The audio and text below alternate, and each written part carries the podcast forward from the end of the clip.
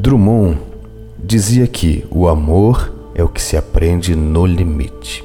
Depois de se arquivar toda a ciência herdada, ouvida, amor começa tarde. Penso que confundimos a vontade de desvendar o outro, a sede insaciável da presença com o amor. O amor, mesmo, é o que começa tarde. O amor começa não na magia embriagante que é munido de uma curiosidade que reduz o mundo ao outro, tocar uma vida pela primeira vez, mas no encantamento que resiste e aumenta quando a convivência já houver recheado nossa memória com registros de todas as variações minúsculas de gestos e sorrisos que dela provêm.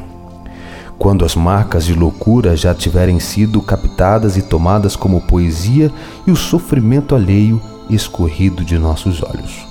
O amor começa quando nem todos os momentos compartilhados requerem palavras que externem aquilo que se sente simplesmente por estarmos tão conectados a alguém ao ponto de olhar nos olhos e apenas com uma troca de sorrisos carregar a tranquilidade que o nosso coração sente ao confirmar que o do outro está sentindo o mesmo.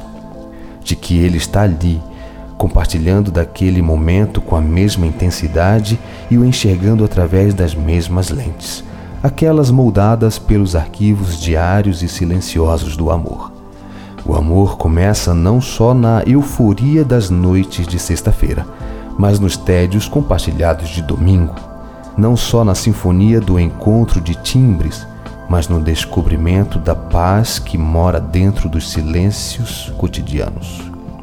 O amor começa depois, depois que aquela vida que nos tira o ar tantas vezes for também a mesma que simplesmente por existir e respirar nos dá coragem e vontade de continuar fazendo o mesmo.